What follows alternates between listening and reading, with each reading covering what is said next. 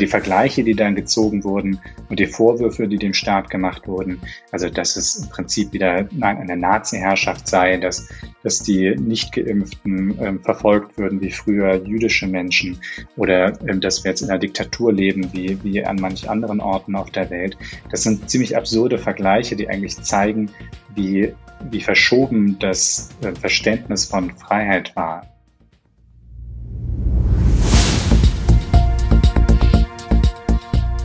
Zeit für Politik, der Podcast der Bayerischen Landeszentrale für politische Bildungsarbeit.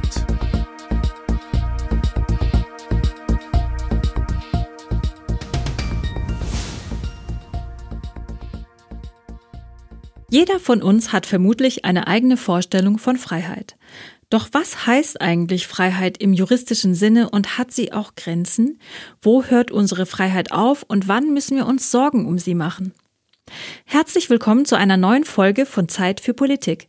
Mein Name ist Shirin Kasrayan und wir sprechen heute mit unserem Gast über das Thema Freiheit, über Grundrechte und wie wir sicherstellen, dass diese gewahrt werden.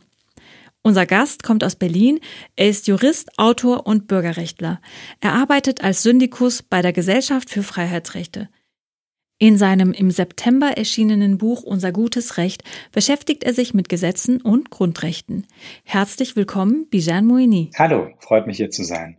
Herr Moini, was ist der Unterschied zwischen Freiheit, wie wir Menschen sie vielleicht verstehen, und der Freiheit, wie sie im Grundgesetz steht? Also unser natürliches Verständnis von Freiheit äh, geht deutlich weiter. Also äh, unter Freiheit verstehen wir auch zum Beispiel die Freiheit, morgens auszuschlafen oder frei zu sein von einem Job oder von Verpflichtungen in der Familie und dergleichen mehr. Aber alles das sind keine Rechtskategorien im engeren Sinne, sondern die Freiheit, die im Grundgesetz gemeint ist, ist vor allem äh, diejenige Freiheit, die ich abschirmen darf und kann vor den Eingriffen des Staates.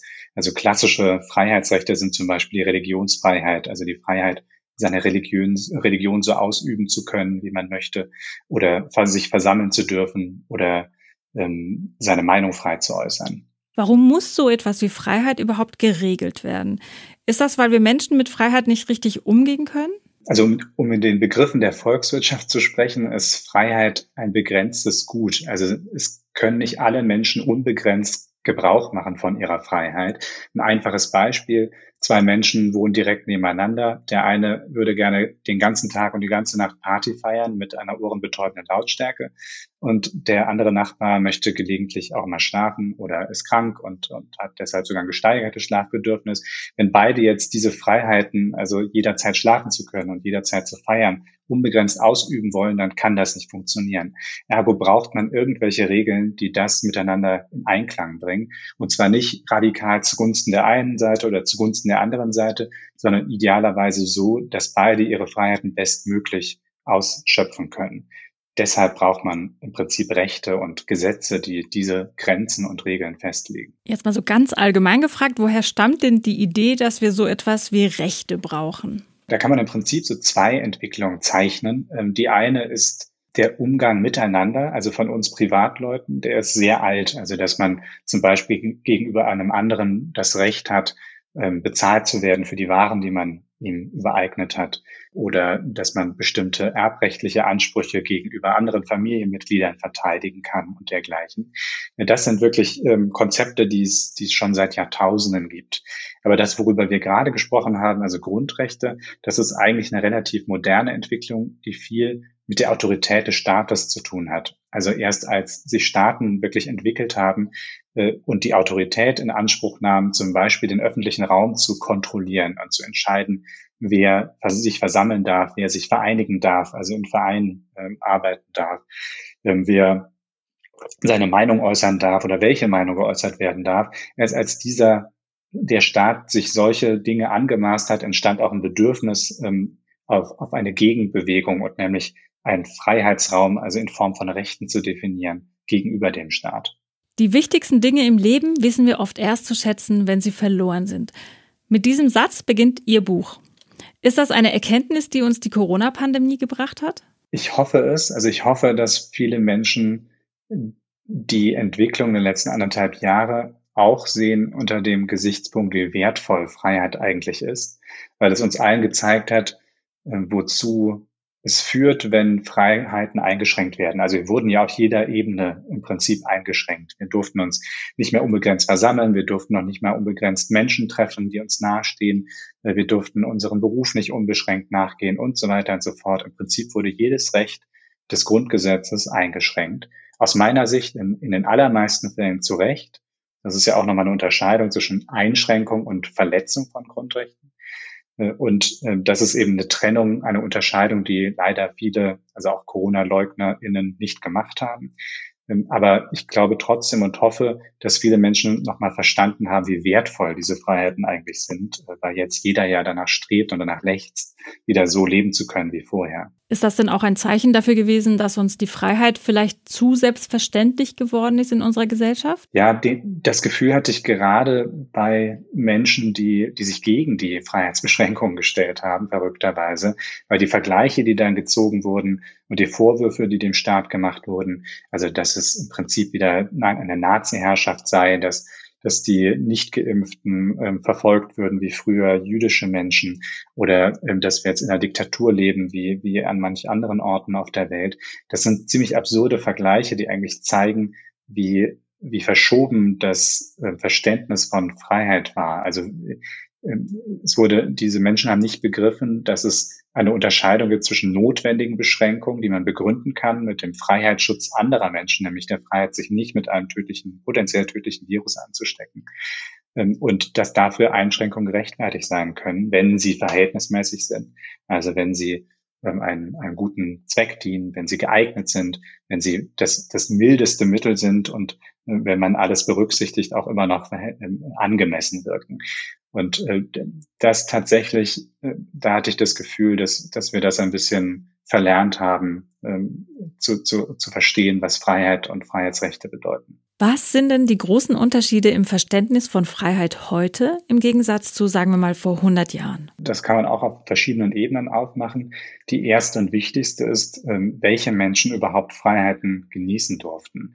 Ähm, also das Wahlrecht ist jetzt kein klassisches Freiheitsrecht, aber ähm, es ist natürlich trotzdem ein Freiheitsrecht, sich zum Beispiel ähm, zu, am politischen Diskurs zu beteiligen und eben auch äh, an der politischen Willensbildung in Form von Wahlen teilzunehmen. Und ähm, das Frauenwahlrecht existiert erst seit 1918, äh, in Deutschland jedenfalls deutschlandweit. Und ähm, das ist nur eines von vielen Beispielen. Ähm, andere Gruppen von Menschen, äh, wie zum Beispiel äh, Menschen jüdischen Glaubens, hatten über weite Teile sehr viel weniger Rechte als andere. Auch arme Menschen hatten weniger Rechte als reiche Menschen. Also der, der Anwendungsbereich der Freiheit, Anwendungsbereich ist ein juristisches Wort, der Freiheitsrechte ist deutlich gewachsen. Und es gibt heute auch einfach ganz neue Formen von Freiheiten, die wir, die Menschen vor 100 Jahren nicht genossen haben, wie zum Beispiel ähm, dass man frei ist von Zensur, ähm, also dass es nicht, äh, dass es keine Verbote gibt von Vereinen. Äh, ganz viele sozialdemokratische, kommunistische Vereine waren zum Beispiel jetzt nicht vor 100 Jahren, wobei da auch teilweise über, über bestimmte Strecken, aber in Zeiten des Kaiserreichs noch, also der letzten, vorletzten Jahrhundertwende, äh, wurden einfach sehr viele politische Vereine schlicht verboten. Und da hat sich schon sehr viel getan in allein den letzten 100, 120 Jahren. Jetzt vielleicht eine persönliche Einschätzung von Ihnen als Experte für Grundrechte und Freiheitsrechte. Ist unser Grundgesetz heute so gut, wie es ist, oder müsste man es eigentlich nochmal anfassen? Also es ist schon sehr gut und sehr leistungsfähig, aber ich bin ganz grundsätzlich der Überzeugung, dass man Verfassungen jede Generation oder so ungefähr überarbeiten sollte. Und man merkt es dem Grundgesetz auch schon an. Es gibt da einzelne Artikel, die nie in Anspruch genommen wurden. Die wirken etwas äh, aus der Zeit gefallen. Zum Beispiel äh, Artikel 15, da geht es um Sozialisierung. Artikel 15 des Grundgesetzes und andere Grundrechte, die hat das Bundesverfassungsgericht ähm, aus Anlässen von, ähm, von Verfassungsbeschwerden neu geschöpft, wie zum Beispiel das Datenschutzgrundrecht im Jahr 1983 oder ein Grundrecht auf den Schutz von Computern und Smartphones im Jahr 2008. Also allein, dass das Bundesverfassungsgericht quasi neue Grundrechte entwickelt, ist eigentlich ein Zeichen für mich, dass man sich gelegentlich hinsetzen sollte und seine Verfassung überdenken sollte und neu formulieren sollte. Und heute gibt es ja auch viele Beispiele, ob jetzt ein Klimaschutzgrundrecht oder ein Grundrecht auf äh, transparente Algorithmen oder äh, vielleicht auch ein Grundrecht auf, auf Wahrheit im politischen Diskurs. Da gibt es viele Sachen, die man diskutieren ähm, sollte. Wenn Sie sagen, viele Dinge, die man diskutieren sollte, wer ist denn das? Das äh, hängt von der Ebene ab. Also man kann zum Beispiel äh, Grundrechtekataloge auf der Ebene der Europäischen Union verhandeln. Und äh, also es gibt jetzt schon eine Grundrechtecharta der EU.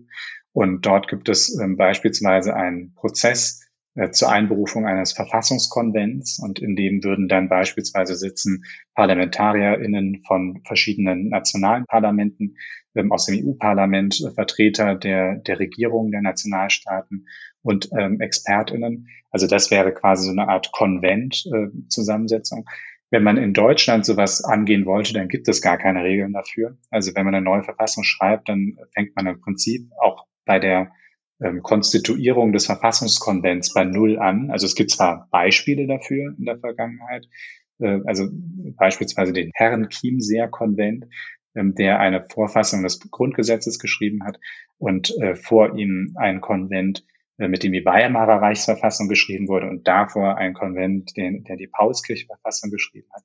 Die waren alle unterschiedlich zusammengesetzt, aber was sie einte war, äh, dass sie ähm, eine größtmögliche Legitimität ähm, des Volkes bedurften, ähm, bevor äh, was auch immer sie dann vorgeschlagen haben als Verfassung auch zur Verfassung werden konnte. Was kann ich jetzt als Privatperson in Deutschland tun, wenn ich das Gefühl habe, dass meine Freiheit eingeschränkt wird? Extrem viel. Und das ist ähm, auch das Schöne an Deutschland. Also man kann beginnen, äh, seine Meinung zu äußern, ob auf Twitter oder auf der Straße in Form von Versammlungen. Man kann sich vereinen äh, mit anderen Menschen, also in Vereinen zusammentun ähm, und, und ähm, auf neue Gesetze hinwirken. Man kann sich wählen lassen in Parlamente. Man kann wählen, äh, Parlamente wählen, bestimmte Parteien wählen äh, und auf die Art versuchen, Gesetze zu beeinflussen oder sogar selbst mitzugestalten. Und man kann in allerletzter Konsequenz auch sowohl gegen staatliches äh, Fehlverhalten, also Regierungsfehlverhalten, als auch gegen, ähm, gegen verfassungswidrige Gesetze klagen. Und das sind alles, also alles, was ich jetzt aufgezählt habe, sind unwahrscheinliche Privilegien. Also unwahrscheinlich im Sinne von, hat das äh, lange, lange nicht gegeben und gibt es auch noch immer in sehr vielen Ländern auf der Erde nicht. Aber ähm, in diesem ganzen Spektrum kann sich quasi jeder, jede etwas über, überlegen und aussuchen, was er oder sie machen möchte. Jetzt haben wir ja hier in Deutschland ein Grundgesetz, das unsere Grundrechte sichert. Müssen wir uns denn in einem Land wie Deutschland überhaupt Sorgen machen, dass unsere Rechte eingeschränkt werden oder dürfen wir dem Staat niemals zu sehr trauen? Also ich finde letzteres, das ist quasi eine Bedingung dafür, dass ein moderner Staat gut funktioniert. Vertrauen ist keine so gute Kategorie im Verhältnis Bürgerinnen zu Staat. Uh, unser ganzes System ist darauf angelegt, dass alle sich wechselseitig kontrollieren. Und uh, in unserem System können wirklich sogar einzelne Menschen, äh, zum Beispiel eben in Form von Klagen äh, gegen die Regierung vorgehen und sie in die Schranken weisen. Das passiert ja auch regelmäßig in Form beispielsweise von Verfassungsbeschwerden, mit denen man wirklich ganze Gesetze aufheben lassen kann. Und äh, das ist, finde ich, ein notwendiges Instrument, um eine Demokratie zu bewahren und eines von vielen, um eine, ähm, um, um nachhaltig äh, eine Verfassung zu schützen. Sie sind ja hauptberuflich als Anwalt für die Gesellschaft für Freiheitsrechte tätig.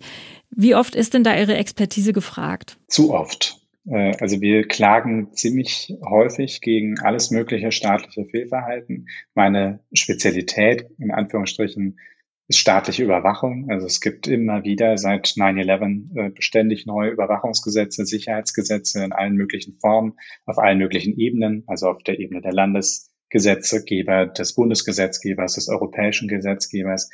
Und ähm, unseres Erachtens und zum Glück auch ähm, ist das auch die Meinung des Europäischen Gerichtshofs und des Bundesverfassungsgerichts, äh, verstoßen viele dieser Gesetze gegen die Grundrechte. Wir sehen unsere Aufgabe darin und begründen die äh, mit, mit Szenarien, wie sie jetzt beispielsweise gerade in Afghanistan eingetreten sind, also dort natürlich in viel radikalerer Form. Wenn man einmal einen Instrumentekasten bereitstellt, äh, der zum Beispiel die Überwachung der BürgerInnen ermöglicht, muss man immer bedenken, wem das einmal in die Hände fallen könnte. Und wie gesagt, in Afghanistan ist das in einem Ausmaß geschehen, das wir uns nicht vorstellen müssen.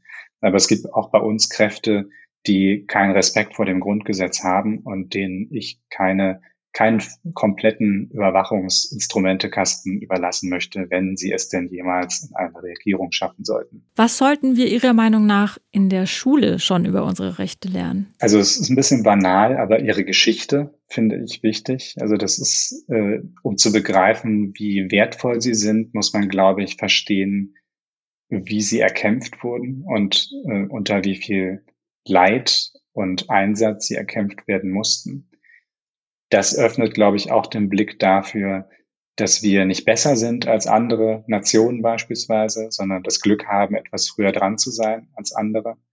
Äh, und auch dafür, dass wir ein unwahrscheinliches Glück haben, dass wir hier leben können und heute und nicht früher oder anderswo.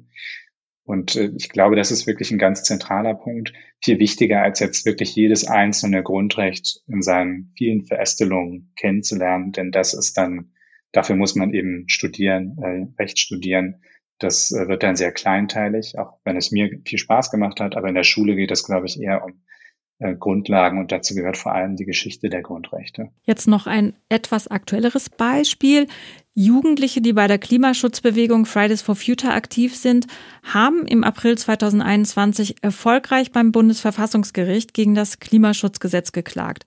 Herr Moini, was schaut denn jetzt, dass die Kernpunkte dieses Urteils auch wirklich von der Politik umgesetzt werden? Die AktivistInnen selbst und ihre AnwältInnen. Also die haben auch schon angekündigt, äh, dass sie jetzt gegen diverse auch Landesgesetze klagen werden, die den Maßstäben des Bundesverfassungsgericht äh, aufgestellt hat, also insbesondere an die Weitsicht von Gesetzgebung nicht genügen. Und da werden jetzt ganz viele neue Klimaklagen kommen. Äh, kann auch gut sein, dass eine Klage gegen das neue Bundesgesetz kommt, das, äh, das ja Gegenstand des Verfahrens war, weil, äh, soweit ich weiß, jetzt schon einige AktivistInnen äh, meinen, dass es nicht den Ansprüchen des Bundesverfassungsgerichts genügt. Also das wird ziemlich sicher wieder äh, in verschiedenen Formen vor dem Bundesverfassungsgericht in Anspruch genommen werden, dieses neue Grundrecht, das das Bundesverfassungsgericht da geschöpft hat. Und als Abschlussfrage, was könnte den Politikern und Politikerinnen passieren, die sich weigern oder die nicht genug tun, um dieses Urteil dann umzusetzen? Da gibt es auch verschiedene Ebenen zu der Antwort. Es gab einmal den Versuch äh, der deutschen Umwelthilfe, äh, die tatsächlich versucht hat, den Verstoß gegen ähm, CO2-Werte in Innenstädten äh, durch ähm, eine zwangshaft gegenüber den verantwortlichen Regierungsmitgliedern durchzusetzen. Aber das ist gescheitert. Also auch, das landete auch sogar vor dem Europäischen Gerichtshof. Also es ist wahnsinnig schwierig, äh, gegen Verstöße äh, einzelner umweltrechtlicher Bestimmungen äh, wirklich eine persönliche Haftung der betreffenden PolitikerInnen zu erreichen. Und die zweite Ebene ist, wenn, wenn jetzt zum Beispiel ein Gesetz unzureichend ist, wie beispielsweise das Gesetz, das zu dem jüngsten Urteil des Bundesverfassungsgerichts führte, dann sind dagegen wiederum Klagen möglich. Aber am Ende des Tages, das muss man sich eben auch eingestehen, hängt alles an der Gesetzestreue und an der Bereitschaft zur Umsetzung von Urteilen durch die Exekutive, also durch die Regierung ab. Das ist quasi ein, ein absolut fundamentaler Grundsatz für eine fun funktionierende Demokratie, wenn diejenigen, die die physische Gewalt innehaben und die letztlich für die Umsetzung der staatlichen Aufgaben verantwortlich sind, äh, Gesetze und Gerichtsurteile nicht respektieren, dann funktioniert das ganze Rechtssystem nicht. Herr Moeni, vielen Dank für dieses Interview. Sehr gerne. Danke für die Einladung. Falls Sie, liebe Zuhörer und Zuhörerinnen, das Thema gerne im Unterricht einsetzen möchten, finden Sie in den Shownotes den Link zu einer Unterrichtseinheit. Wir bedanken uns, dass Sie heute zugehört haben. Wenn Sie mögen, abonnieren Sie unseren monatlichen Newsletter, um über neue Angebote der Bayerischen Landeszentrale auf dem Laufenden zu bleiben. Wir sind bald wieder für Sie da mit einer neuen Folge von Zeit für Politik.